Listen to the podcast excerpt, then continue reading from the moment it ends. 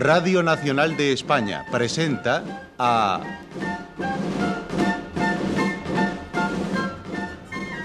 José María Rodero en...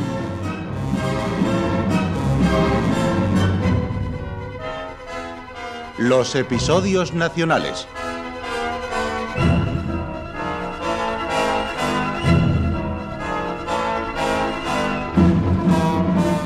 de Benito Pérez Galdós, en adaptación de Carlos Muñiz.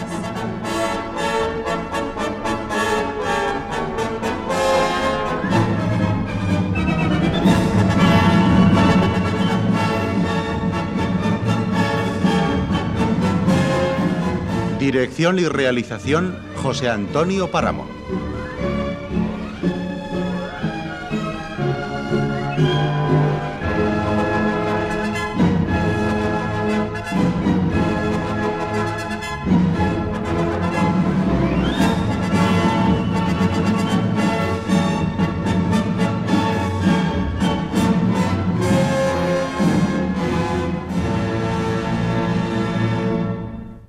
Hoy les ofrecemos Bailén, primera parte.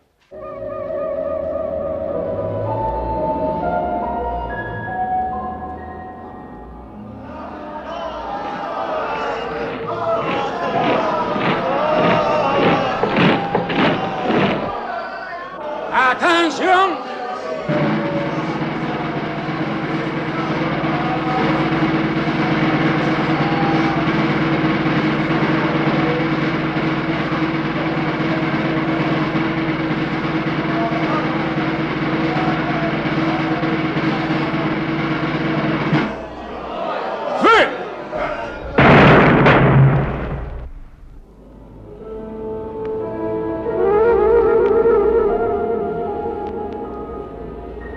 Sentí un zumbido en la cabeza y un hervidero en todo el cuerpo.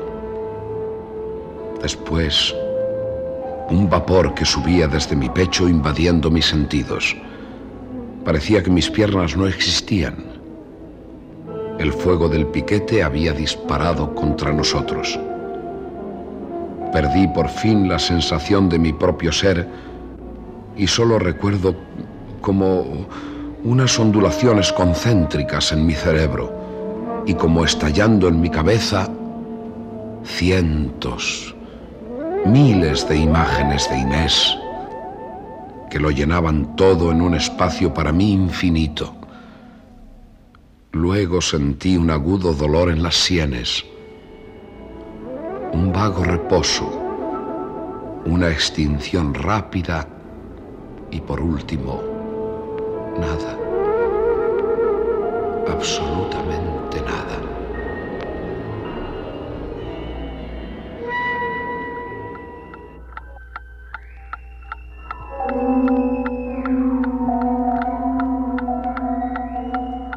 Me hacen ustedes reír con su sencilla ignorancia.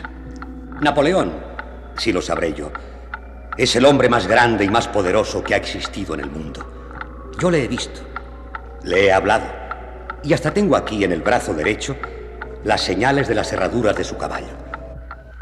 En la batalla de Austerlitz, cuando él subía a galope la loma de Pratzen, después de haber hecho destruir a cañonazos el hielo de los pantanos, donde perecieron ahogados más de cuatro mil rusos, yo estaba caído en el suelo, herido, y al sentirme atropellado, no pude por menos de gritar, ¡Viva el emperador!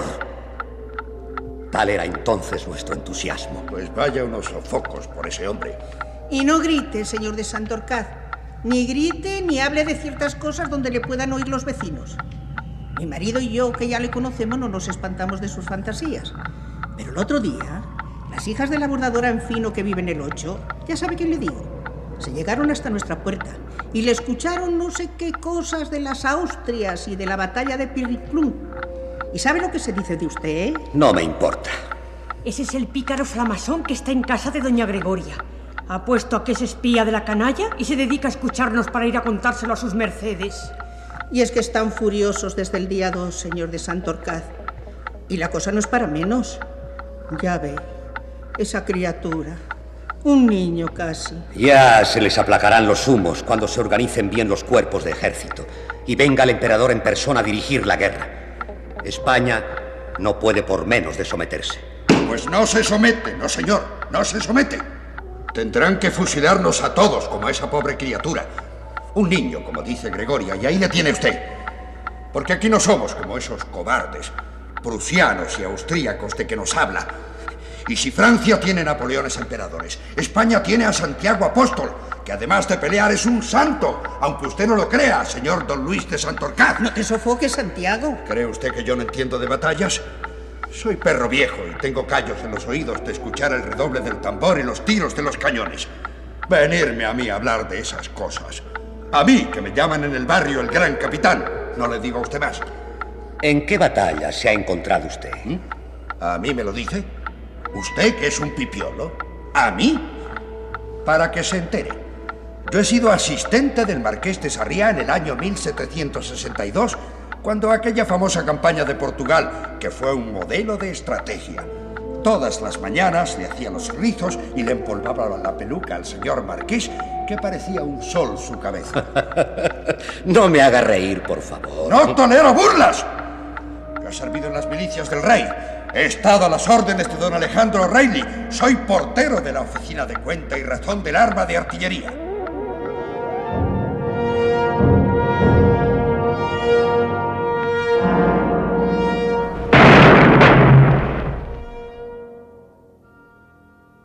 Las voces a intervalos desaparecían, se esfumaban. Inés, Inés, Inés. Trataba de recordar cuándo había sido la última vez que la había visto.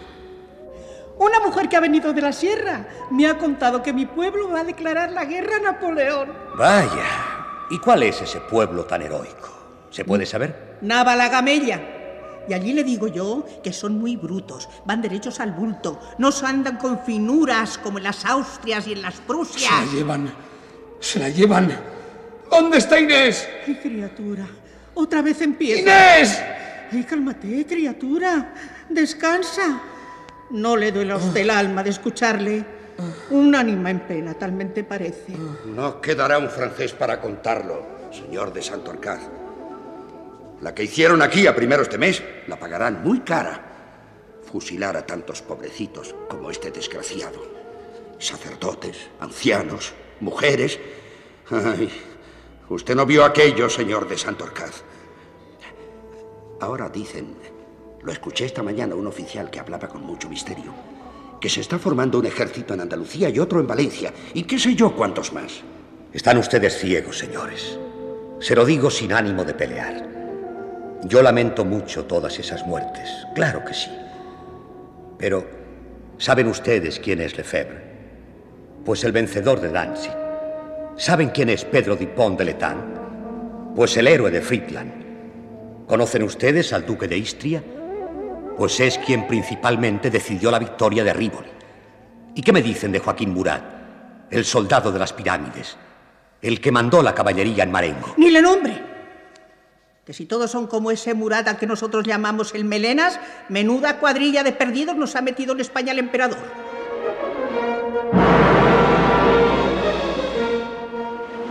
En ese momento empecé a ver, empecé a mirar.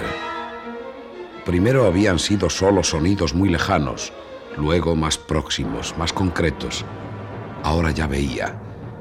Y aquellas tres personas se habían callado para mirarme a mí hallábame en una cama de cuyo durísimo colchón daban fe las mortificaciones de mis huesos y la instintiva tendencia de mi cuerpo a arrojarse fuera.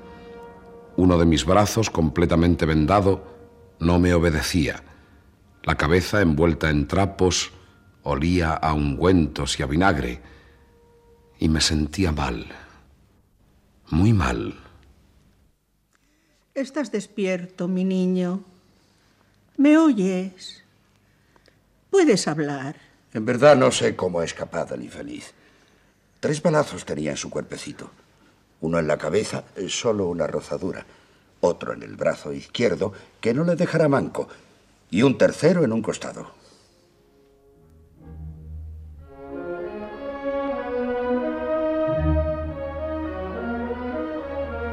La habitación era de dimensiones ordinarias, con muros blancos y suelo de ladrillos mal cubiertos por una estera de esparto vieja y acribillada.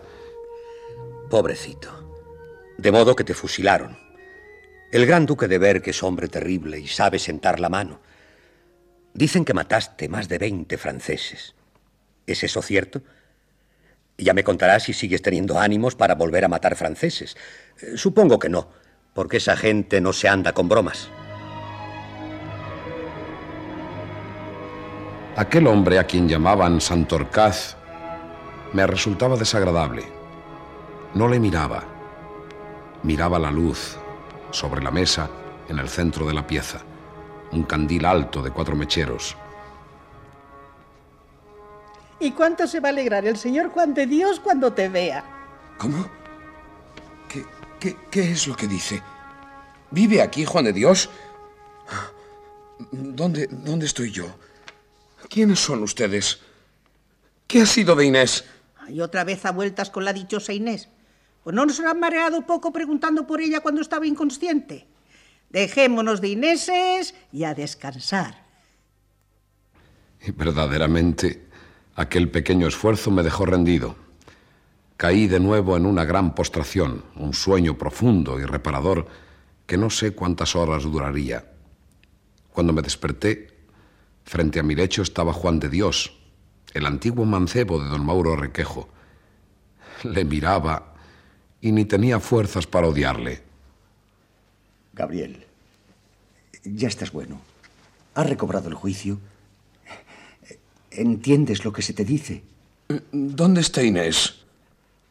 Desgraciado de mí. Tú estás enfermo todavía. Y, y si te doy la noticia, no sé qué puedo hacer. Pero, ¿dónde está? ¿Es que ha muerto? No, eso no, Gabriel. Eso no. Inés vive. ¿Dónde? Es lo que quisiera saber, Gabriel. No sé dónde está. Ay, desgraciado de mí. Más me valiera. Más me valiera.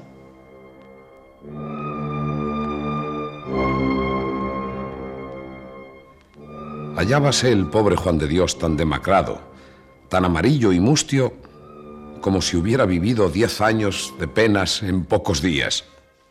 Eh, yo saqué a Inés de la huerta del príncipe Pío, ya lo sabes. Y si no te salvé a ti también fue porque. porque no pude, bien lo sabe Dios.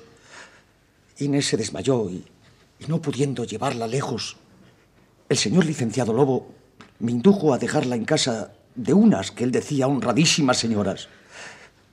Quería hacerla mi esposa. ¿Y ella quería? Kia, si hasta intentó pegarme y, y, no paraba de clamar por ti porque, porque te buscase vivo o muerto. Por eso volví a la huerta y, y di contigo vivo Con ayuda de dos desconocidos pude traerte aquí. Lo sabe Inés. Cuando volví a darle la noticia, no estaba allí. ¿Dónde está? ¿Qué has hecho de ella? ¿Y qué sabemos nosotras? Aquí la trajo el licenciado Lobo. De aquí se la llevó el licenciado Lobo. Eso es todo lo que sabemos. A ver si vamos a ser ahora señoritas de compañía. Pero, pero era yo, la había traído yo. No era el licenciado. Te han quitado a la moza. Pues aprende para otra vez a ser más precavido. Y basta ya. Fuera de esta casa. ¿Dónde está ese miserable? No, no, Gabriel. Aún no puedes. ¿Dónde está el licenciado Lobo? ¿Le has visto? ¿Le has buscado? Al cabo de diez días pude dar con él. El muy canalla. ¿Y sabes lo que me dijo el embustero? vamos, vamos, muchacho, no te sofoques. Olvídate de Inés y será lo mejor para ti. ¿Dónde está? Con sus padres, ¿dónde ha de estar? ¿Quién te has creído tú que es Inés? ¿Una pobretona como tú? no sabía que tuviera padres. Los tiene. Y son personas de las más principales de España, por si no lo sabías. Y yo he creído mi deber entregarles a esa infeliz jovenzuela, condenada desde hace tanto tiempo a vivir fuera de su rango y entre gente de inferior condición y alcurnia.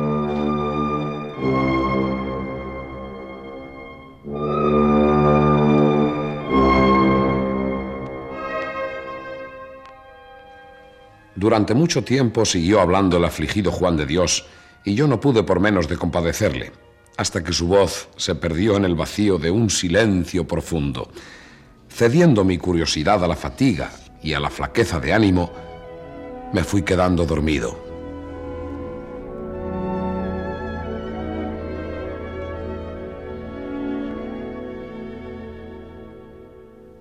Gregoria, Gregoria.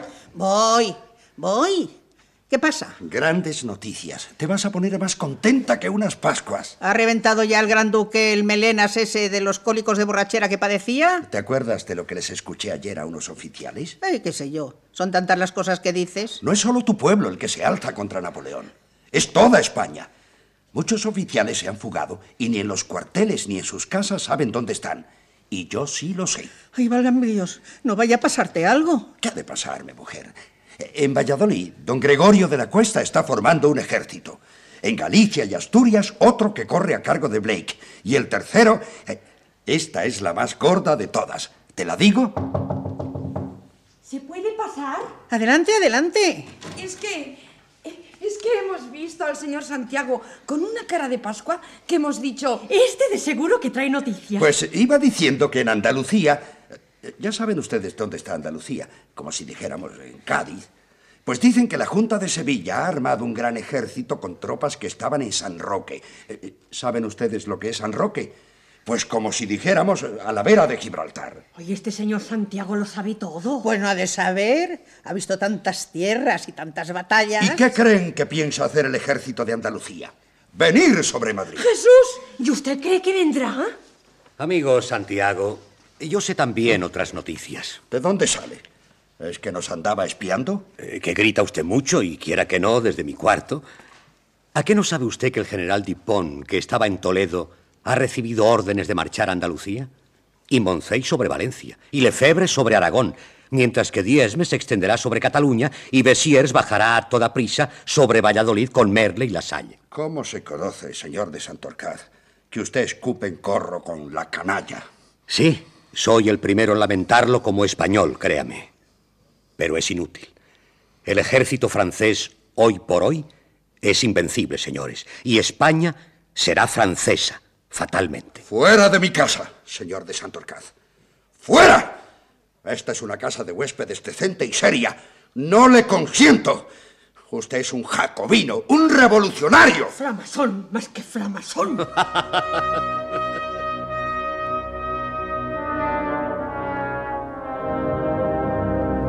Fui avanzando poco a poco en mi convalecencia hasta que me hallé con fuerzas suficientes para dar paseos por los grandes corredores de la casa, a cuya pared se abrían hasta 20 puertas numeradas, albergues de otras tantas familias. Vaya con el mozo, tan valiente. ¿Cómo te encuentras? Pues un poquito mejor. ¿Es este el que fusilaron en la huerta? Sí, el mismo, sí, señora. Y, y todavía dando guerra. ¿Usted también se va? ¿Dónde? No se haga de nuevas. ¿No dicen que se están yendo todos los jóvenes?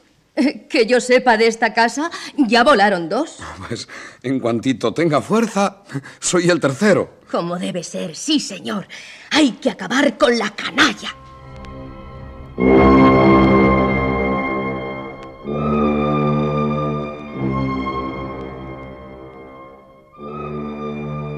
Madrid, aquel mes de mayo, ofrecía un aspecto desolador.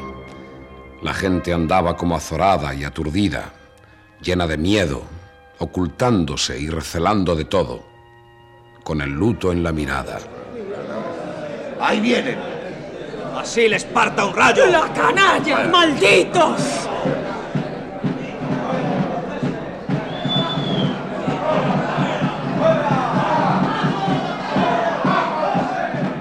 No sé qué inspiración me llevó en mi primera salida hasta la calle de Cañizares, hacia el portal de la Marquesa. El portero tardó en reconocerme, se me quedó mirando con la boca abierta como si, si se tratase de un fantasma, de un aparecido. Pero, pero si tú, muchacho, si te habían visto entre los fusilados del príncipe Pío, si te vieron allí. Sí, cosa mala nunca muere. ¿Quién se lo dijo? Pues eh, el, el licenciado Lobo. Sí, sí, creo que fue. Mal rayo le parta. ¿Ha venido por aquí? Ay, no ha dejado de hacerlo ese demonio de hombre. Pe- Pero válgame Dios, ¿qué- ¿y qué suerte has tenido? Aguarda, aguarda que se lo diga a mi mujer. Se va a llevar un susto. Bueno, un susto y una alegría. Es- espere, espere, espere un momento. Antes quiero que me diga por qué el licenciado venía mucho por aquí. ¿Es que ha ocurrido algo? ¿Le, acompañaba alguien? Quita, quita, que yo no, yo no quiero pláticas, ni dimes, ni diretes. De- déjame. Si algo necesitas de nosotros, aquí No, no, no. ¿Le acompañaba alguien? ¿Una muchacha acaso? Conteste, conteste, vamos. No grites, no grites. Baja la voz. Pues, pues sí, sí. En una litera eh, la traía con muchísimo misterio. Era una muchacha que... Vamos, vamos, termina. Como lo oye. Bueno, y, y entre la servidumbre un revuelo. Al parecer la reconocen como hija del señor Marqués, que de joven fue una buena pieza. Pero mi mujer dice que no, ¿Que no, que no qué? que es hija de la condesa Amaranta, que también era fina, al parecer. ¿Y, y la muchacha no, no ofreció resistencia? ¿No trató...? mm, mm, Quiero decir que, que si, iba, si iba contenta. Oye, hijo, sí, sí, sí parecía muerta. ¿Qué resistencia podía hacer? Cuando la sacaron para Córdoba, la cargamos en el coche entre dos, incapaz la pobre de moverse.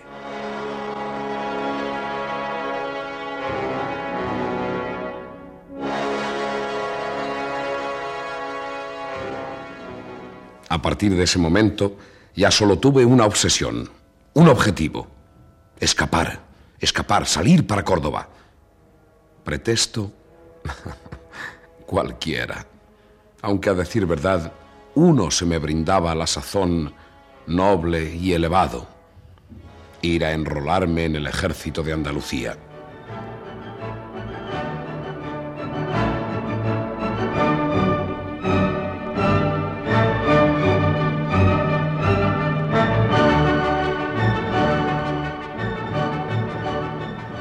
Caminé a buen paso hacia la casa de doña Gregoria. Subí de dos en dos las escaleras hasta alcanzar nuestro corredor, sin reparar en la fatiga y en la flojedad de las piernas que aún me quedaba como reliquia de mis pasadas heridas.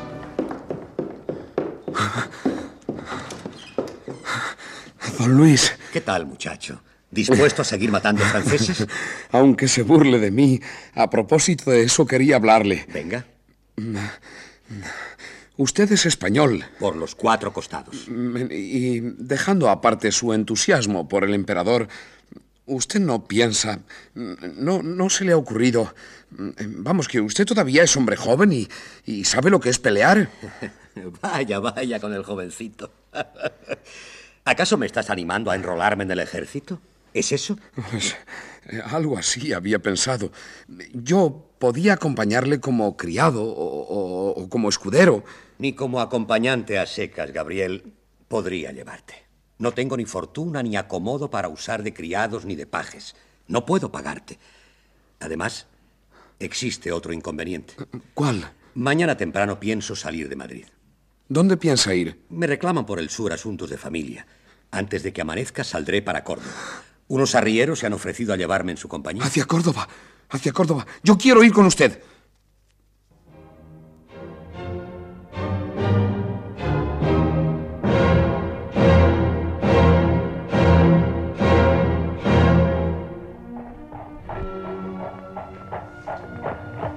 ¡Arrea mula! ¿Falta mucho para Puerto Lápice? Media legua. Poca cosa. Si tenemos suerte de no toparnos con la canalla, estos días andamos revuelta. Nuestro viaje fue tan irregular cual los que en las antiguas novelas vemos descritos. Unas veces en galera, otras en macho, y las más caminando a pie. Descansábamos en ventas y posadas donde Santorcaz ponía en práctica su prodigiosa facultad para el ahorro, haciéndose pasar por un gran señor y yo por el criado que le servía. ¡Arrea mula! Observa, Gabriel, lo bien que nos han tratado en este pueblo. Nobleja se llama, no lo olvides por lo de noble. Y aprende que tal como tú te presentes, así te valorarán los demás. Allí se nos unió un muchacho aragonés que hacía el mismo camino. Era como de mi edad y muy pronto nos sentimos identificados. ¿Y tú quién eres, rapaz? ¿Es que no piensas despegarte de nosotros? Me llaman Andresillo Marijuán y aunque natural de Aragón, voy a servir como mozo de mulas a un pueblo de Andalucía, a casa de la condesa de Rumblar, mi ama y señora. Yo he nacido en la Almunia de Doña Godina, donde mi señora tiene grandes posesiones. Pues adelante, muchacho. Atravesemos juntos estas tierras de la Mancha, donde el hombre parece obra exclusiva del sol y del polvo. País entre todos famoso, desde que el mundo entero conoce la inmensidad de sus llanuras recorridas por el caballo de Don Quijote.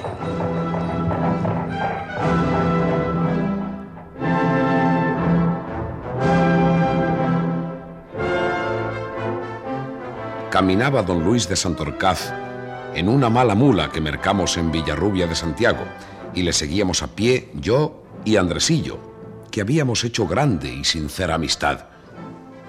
Siempre habla así. ¿Quién? El hombre este. Si parece un predicador o un sacamuelas. ¿A qué se dedica? Ni lo sé.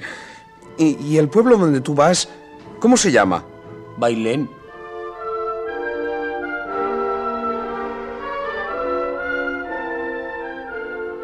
Bailén. Era la primera vez que escuchaba ese nombre. Y no sé por qué, desde un principio se me quedó grabado. El próximo pueblo dice, se llama Villarta y si quieren tomar una galera para caminar descansados, en nueve horas o menos les traslada a Manzanares. Son cinco leguas que se quitan de andar los mozos. Muchas gracias. Usaremos de esa comodidad. Arriba.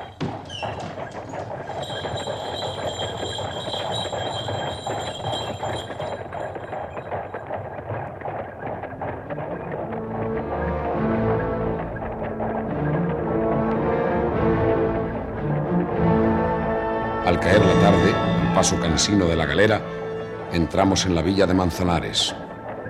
Se distinguía a lo lejos una gran polvareda. ¡Oh! ¡Quietas! ¡Quietas! ¿Qué es aquello? ¿Se dan cuenta? Un ejército en marcha. A mí nunca me engaña la vista.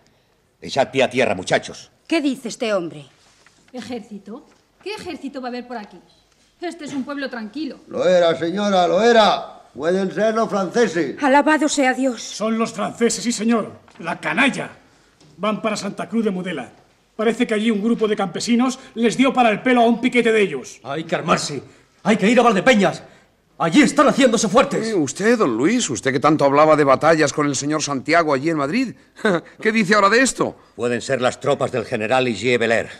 Arrasarán Valdepeñas si se lo proponen. ¿Y usted? ¿Y nosotros? ¿No valemos para nada? Para eso no valemos, muchacho. Créeme. Pero iremos allá.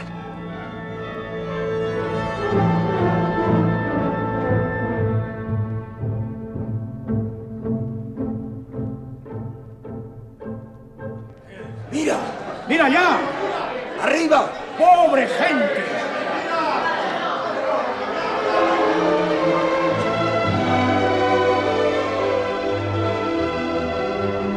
Mucho antes de llegar divisamos una gran columna de humo que el viento difuminaba por el cielo. Sí, la villa de Valdepeñas ardía por los cuatro costados.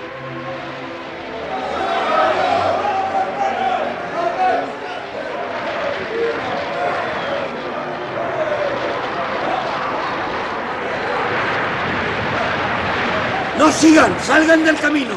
Están ahí mismo, son los franceses. Atravesando por esta viña podemos llegar hasta el mismo pueblo. ¡Canallas! ¡Malditos canallas! ¡Están dentro! ¡Mi mujer y mis dos hijos están dentro! Ha cargado la caballería por la calle. ¿No lo saben ustedes? Y ahora, pues si alguien está vivo, están quemando el pueblo. ¡Canallas! ¡Malditos! Ha venido gente de la Solana y de Membrilla y de Manzanares, pero todo es inútil. ¡Canallas! ¡Miserables! ¡Malditos de Dios! El plan de los franceses es muy sencillo. Consiste en rodear el pueblo para ir incendiando todas las casas que no puedan ocupar. ¡Canallas! ¡Mi mujer y mis hijos están ahí dentro! ¡Están dentro!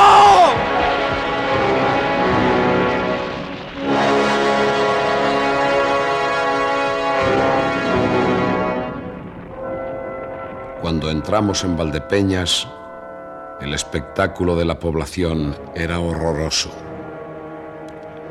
Parece increíble que los hombres tengan en sus manos instrumentos capaces de destruir en pocas horas las obras de la paciencia, de la laboriosidad, del interés, fuerzas acumuladas por el brazo trabajador de los años y de los siglos.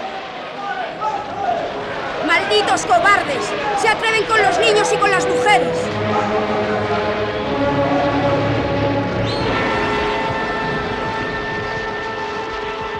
La calle real estaba materialmente cubierta de caballos y de jinetes franceses. Bajo las arenas artificiosas de aquella vía, el suelo estaba erizado de clavos y picos de hierro, de forma que la caballería iba tropezando y cayendo a medida que intentaba cargar contra la población.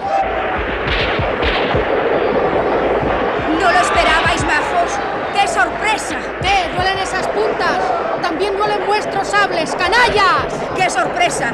Los niños y las mujeres también saben defenderse. Vámonos de aquí. Me estoy poniendo enfermo. Esto es la guerra, muchacho. ¿Tú qué te creías? Me duele el estómago. Nadie es capaz de ayudarles. ¿A quién? Aquí todos son enemigos. Nadie es capaz de ayudar a nadie.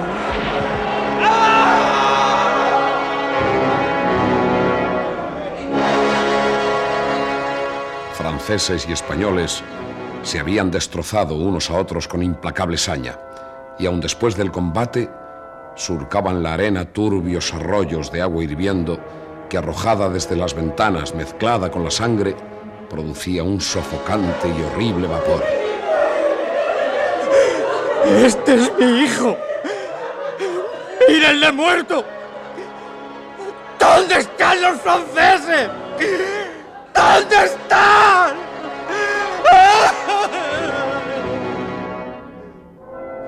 Seguimos nuestra marcha para hacer noche en Santa Cruz de Mudela. De lejos, y al caer de la tarde, distinguíamos la columna de humo cubriendo el cielo de vagabundas y sombrías ráfagas. Marijuán, el aragonés, había caminado en silencio con las lágrimas apretándole en la garganta. ¿Qué dice usted esto, don Luis? ¿No son unos canallas? ¿Unos miserables? ¿Qué dice usted ahora de tantos generales y, y de tanto emperador? Contra lo que yo esperaba, contra lo que era su costumbre, Santorcaz no contestó una palabra. Siguió su camino profundamente pensativo.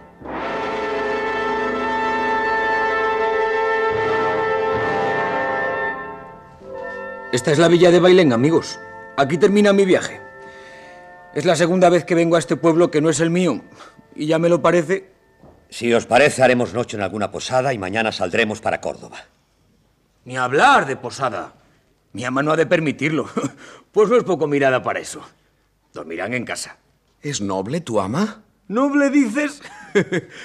Mi ama es la ilustrísima señora doña María Castro de Oro, de Afán de Rivera, condesa de Rumblar. Y su hijo y mi señor, que será de nuestra misma edad, es el mayorazgo de la casa y se llama don Diego. Si Dios quiere, andando el tiempo yo seré su paje. y eso te llena de gozo. Es posible. Por supuesto, señor afrancesado. ¿Le parece a usted mal? Tiempo vendrá ya muy corto plazo en que no existan pajes, ni mayorazgos, ni señoríos, y que cada quien responda de sus obras lisa y llanamente. Pero hasta entonces, señor afrancesado, bueno será que nos busquemos acomodo.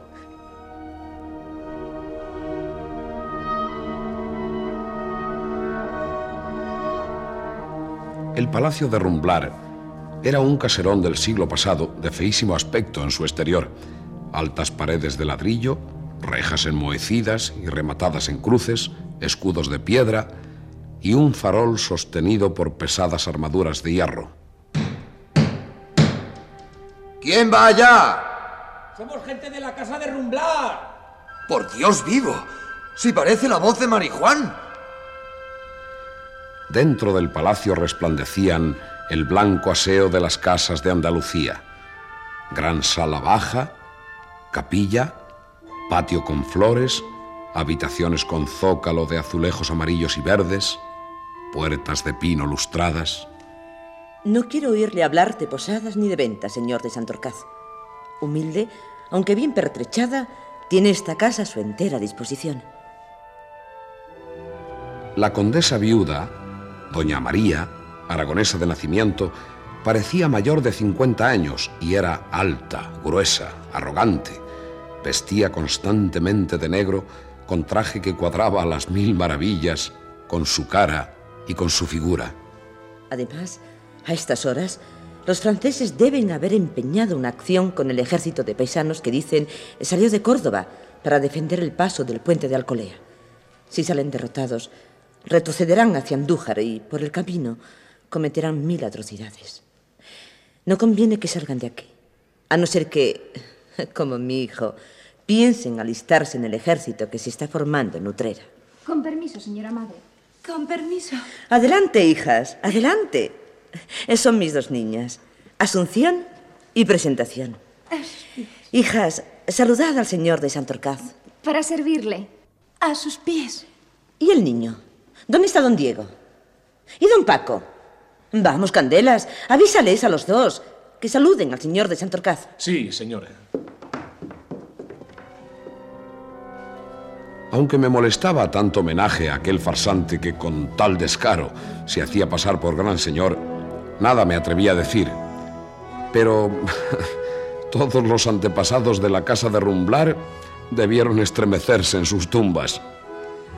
Aunque me arrastran a Córdoba a graves asuntos de familia, yo también acaricio la idea de unirme a los ejércitos que está reclutando la Junta de Sevilla. Como buen conocedor de las guerras y curtido en cien combates, señor de Santorcaz, ¿tendría usted inconveniente en acompañar y adiestrar a mi hijo? Mientras que no impida o retrase mi viaje a Córdoba, señora, con muchísimo gusto. Su preceptor, el bueno de don Paco, muy versado en historia antigua, ignora cuánto se refiere a las modernas estrategias. Créame que sería para mí un descanso que un hombre como usted.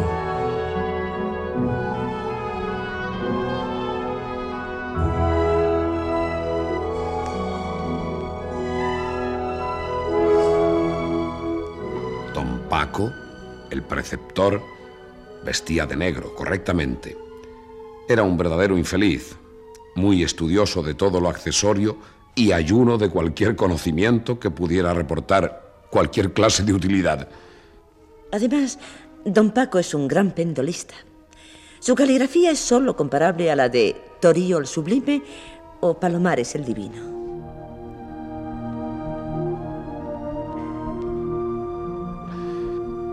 En cuanto a don Diego, el futuro conde de Rumblar, era un muchacho atolondrado y simpático, con todo lo bueno y lo malo que podía proporcionar la vieja educación propia de los mayorazgos. Madre, don Paco no me permite poner cáscaras de nuez en las patitas del gato. Don Diego, por el amor de Dios. Quiero que lo vean estos señores. Es graciosísimo. que lo haga, mamá. Que lo ponga, mamá. Silencio, silencio. ¿Y a ti, Diego, no te parece una insensatez venir a proponer ahora esa tontería? No, es divertidísimo. Y si sigues prohibiéndome cosas, ¿sabes lo que pienso hacer? Meterme fraile. Repórtate, hijo mío, y no seas loco. Tiempo habrá para juegos y diversiones. Ahora, delante de don Luis de Santorcaz y de estos que van a ser tus compañeros, quiero decirte algo. D dilo pronto, tengo prisa. Hijo, ¿te ilusiona ir a la guerra? Mucho, muchísimo. Ahí es nada, la guerra. No debe ser poco divertido. No lo creas. A veces resulta muy penoso, muy difícil. Hijo mío, mucho te quiero. Tu muerte no solo me mataría de pena, sino que aniquilaría mi linaje y mi descendencia. Eres el único varón y el alma de esta casa. Y sin embargo, es preciso que vayas a la guerra. Sangre valerosa corre por tus venas. Y estoy segura que pese a tus pocos años, dejarás en buen lugar el nombre que llevas. Hijo mío, Piensa que tu madre prefiere verte muerto en los campos de batalla y pisoteado por los caballos franceses antes que oír decir que el descendiente de los condes de Rumblar huyó como un cobarde.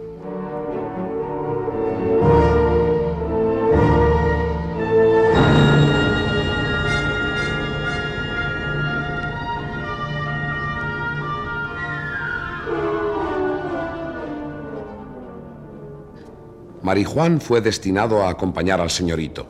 Con él y otros criados se formó una, una legioncilla de cinco hombres, tal como hacían las otras familias nobles de la vieja Andalucía. Ya lo creo, madre. Los Ramírez del Pino de Bujalance mandan hasta diez hombres acompañando a su señor. Y los Pérez Anduñano de Baeza llevan doce con el manijero y el mayoral. Ah, no. Pues no ha de ser menos, mi don Diego. Ese Candelas manda recado al señor de Santorcaz y al otro zagal que le acompaña. Y que venga Frasco el tranquilo y, y Matías el botero. Vamos a ir de Candelas, que pareces dormida.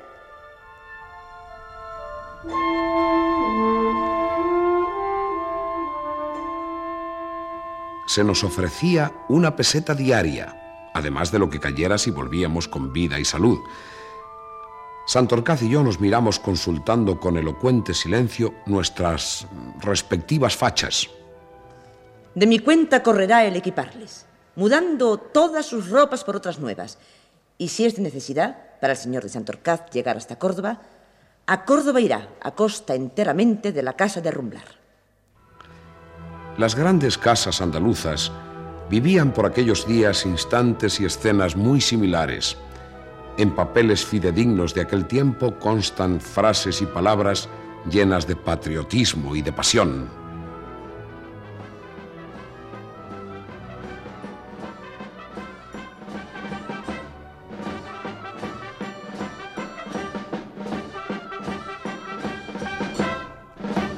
Hijo mío, cuidado con lo que haces. Observa la mejor conducta. Mira que vas a combatir al enemigo y a defender la religión, la patria, el Estado y el rey. Si vuelves la espalda, no tornes jamás a esta casa, ni te acuerdes más de tu madre, ni cuentes con su cariño, su indignación y su aborrecimiento eterno. He aquí lo que te aguarda. Compañeras, si en las batallas llegan a perecer todos los hombres, triunfaremos nosotras.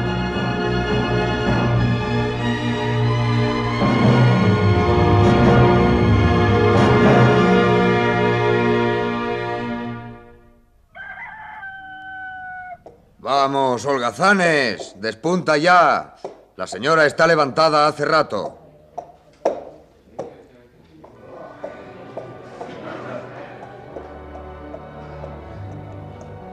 Tomamos cada cual la cabalgadura que se nos destinaba junto con un sable y dos pistolas.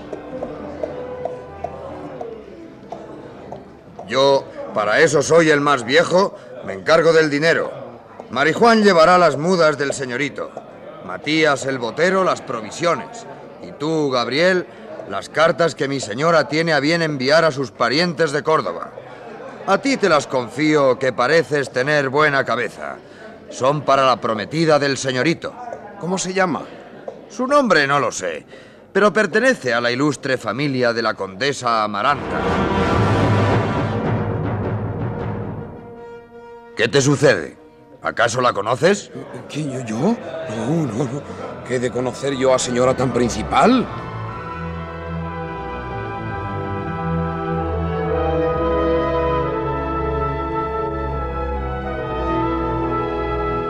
Diego, vas a partir. Acércate. Esta es la espada, la vieja tizona de tus antepasados. Tómala con el respeto y la veneración que merece y procura ser digno de ella.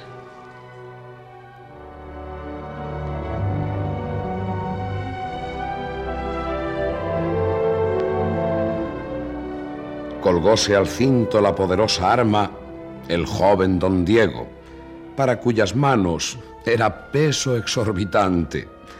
Pero él, orgulloso de llevarla, se preparó a partir mientras Asunción y presentación, prorrumpiendo en copioso llanto, dieron al traste con la entereza del condesito, que destinado a ser el terror de Francia, rompió también en pucheros. Ay, hermanito mío. ¿Quién va a jugar ahora con nosotras? ¿Quién nos va a enseñar a coger nidos? Hermanito. Hermano. Basta, Ea, basta ya. Basta. Lo primero que has de hacer cuando llegues a Córdoba es visitar a mis primas y entregarles las cartas. Harto sentimos que no pueda celebrarse la boda concertada, pero Dios lo quiere así y la patria es lo primero.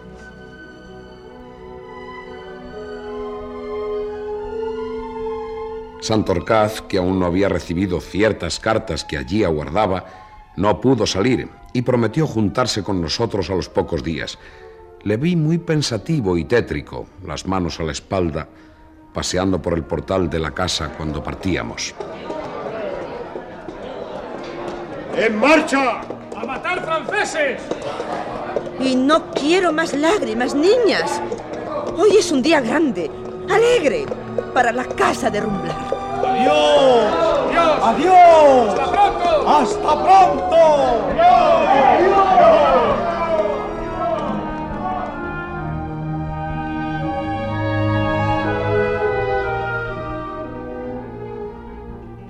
Córdoba, la ciudad de Abderramán, la que fue maestra del género humano, la vieja andaluza que aún se engalana con restos de su antigua grandeza, todavía hermosa a pesar de los siglos, ya sin Zahara, sin academias, sin pensiles, sin sabios, pero orgullosa aún de su mezquita catedral, la de los 800 columnas, tortuosa, arrugada, defendiéndose de la luz como si quisiera ocultar su vejez, escondida en sus interiores, devota y coqueta a la vez.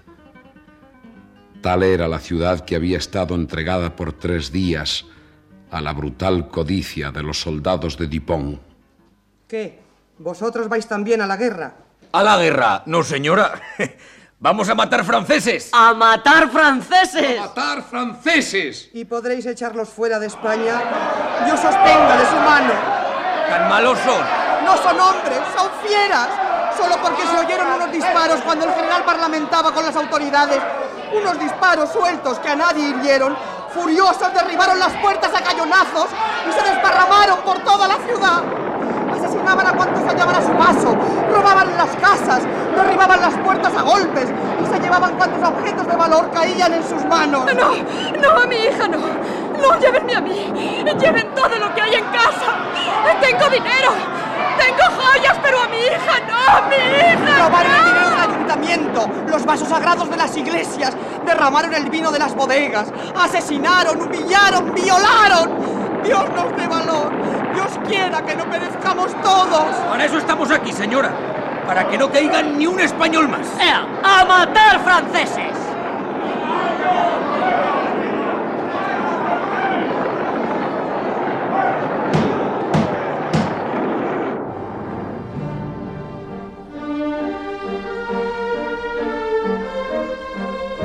Cuando di los primeros soldabonazos en aquella puerta, me pareció que golpeaba en mi propio corazón. Estaría allí Inés. Se habría olvidado ya, acaso para siempre, de que existía en el mundo un chico llamado Gabriel, arcabuceado por los franceses. ¿Quién va allá? Deseo ver a la señora condesa. Adelante.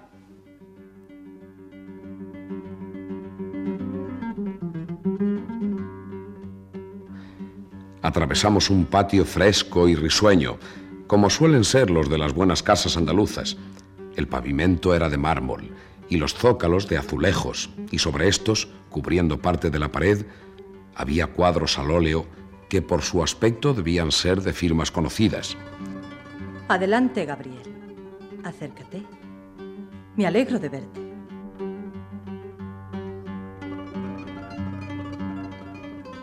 Abrumadoramente hermosa, me miraba Amaranta con sus ojos negros, llenándome de cortedad, de gran turbación. Me sentí sin ideas y sin palabras. ¿Qué vienes a buscar aquí? He venido para alistarme en el ejército del general Castaños y sabiendo que su excelencia se encontraba en Córdoba. No seas hipócrita. ¿Quieres ser mi criado otra vez? Soy soldado. No quiero servir más. Pero estoy a las órdenes de vuecencia para lo que guste mandarme. Con qué soldado, ¿eh? Dentro de un mes serás general. ¿No es eso lo que piensas? Bueno, no aspiro a tanto. Quiero servir a mi país, ayudar a expulsar de España a la canalla. ¿Y crees que podrás? Yo no soy tan ilusa. He sufrido mucho estos tres días con la francesada por la calle. ¿Y qué pasó el día 9 en el puente de Alcolea? Aquellos pobres paisanos huyeron como conejos ante las tropas de Tipón.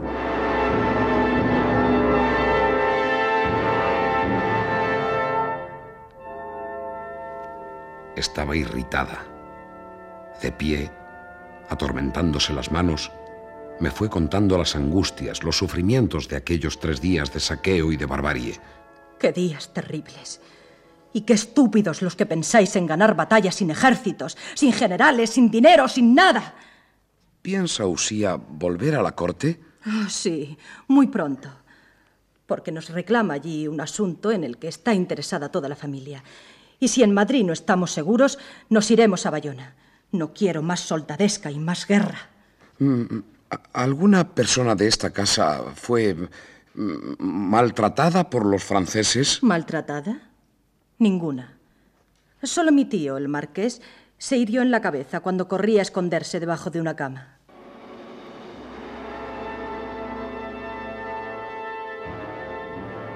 Pero a mí me preocupaba Inés. No sabía cómo, cómo preguntarle. ¿Habría sufrido Inés los dolores de la guerra? En esta casa no hay más mujeres que mi tía, la marquesa de Leiva y yo, aparte de las criadas. Pues entonces, no sé, me estoy confundiendo yo con otra cosa. Es que al licenciado Lobo le oí hablar de, de una sobrinita. Yo no sé si suya o, o del señor marqués. ¿Qué sabes tú de eso? Me miró de tal forma que en ese instante comprendí que Amaranta no solo desconfiaba de mí, me tenía miedo. ¿De qué conoces tú al licenciado Lobo? Pues eh, cuando servía en casa de don Mauro Requejo, le conocí. Eh, por cierto que eh, tuvimos una cuestión con motivo de cierta joven, una, una pobre huérfana. Martirizaban a la chiquilla y, y yo quise sacarla de allí. Pero me, me fusilaron los franceses en la huerta del príncipe Pío. ¿Qué clase de embustes me estás contando? A ver, concluye. Estaba en ascuas. La tenía a mi merced. Por momentos la insigne Amaranta, la inconmovible, iba perdiendo la serenidad. Sobrina, sobrinita, ¿se puede pasar? ¿Sabes que traigo una noticia maravillosa? Por aquellos días, no solo los corrillos de la gente, sino hasta los periódicos más ilustres estaban llenos de bulos, de rumores que mantenían la esperanza de todos. Acaba de llegar la Gaceta Ministerial de Sevilla. Trae la noticia de que ha muerto Napoleón. Jesús, ¿qué dice usted? Eh, bueno, no sé si muerto, pero herido por lo menos. Sí debe estar. Voy a buscar la Gaceta para que no me dejes por embustero.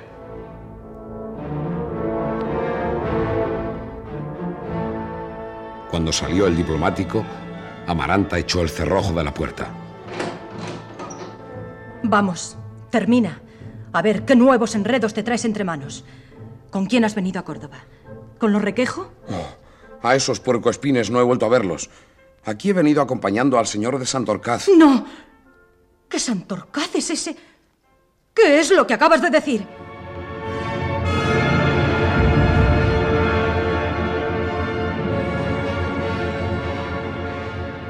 Por ocultar el nombre de don Diego, acababa de acertar en algo mucho más sensible aún.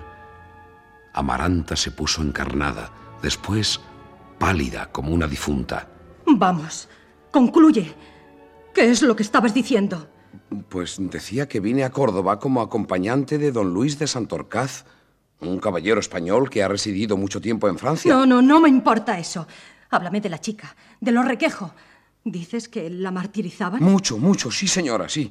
A mí se me desgarraba el corazón. Porque yo a Inés la había conocido antes, cuando vivía con su madre y con el bueno de don Celestino del Malvar. Nos conocimos y como ella era tan buena y, y yo también... Bueno, porque yo no soy malo, aunque usted piense mal de mí. En fin, señora, yo no puedo ocultar a Usía la verdad. Inés y yo eh, éramos novios. Yo la quiero, yo la adoro. Ella también...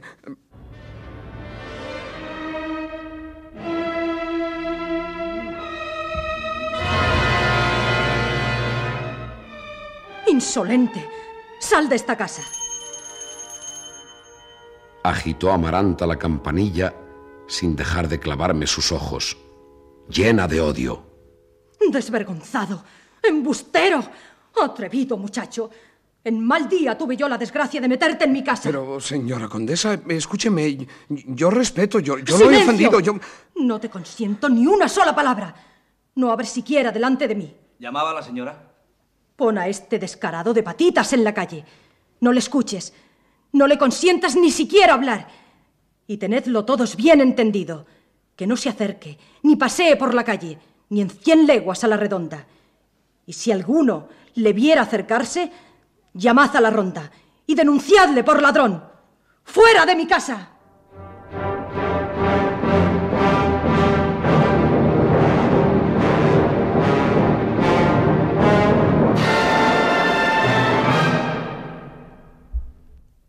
Han escuchado ustedes Bailén, primera parte, perteneciente a los episodios nacionales de Benito Pérez Galdós. Ha sido interpretado con arreglo al siguiente reparto. Gabriel Araceli, José María Rodero. Santorcaz, Pedro Simpson. Santiago, Sergio Doré. Juan de Dios, Miguel Ángel. Andresillo, Raúl Sender. Amaranta, María Masip. Diego, José Carabias. Licenciado Lobo, Pablo Jiménez. Gregoria, María Luisa Arias. Y la compañía de actores de Radio Nacional de España. Montaje musical Gonzalo Corella. Efectos especiales, Bernardo Mingo y Ricardo Salmartín. Control y registro de sonido José Fernando González y Francisco García. Dirección y realización, José Antonio Páramo.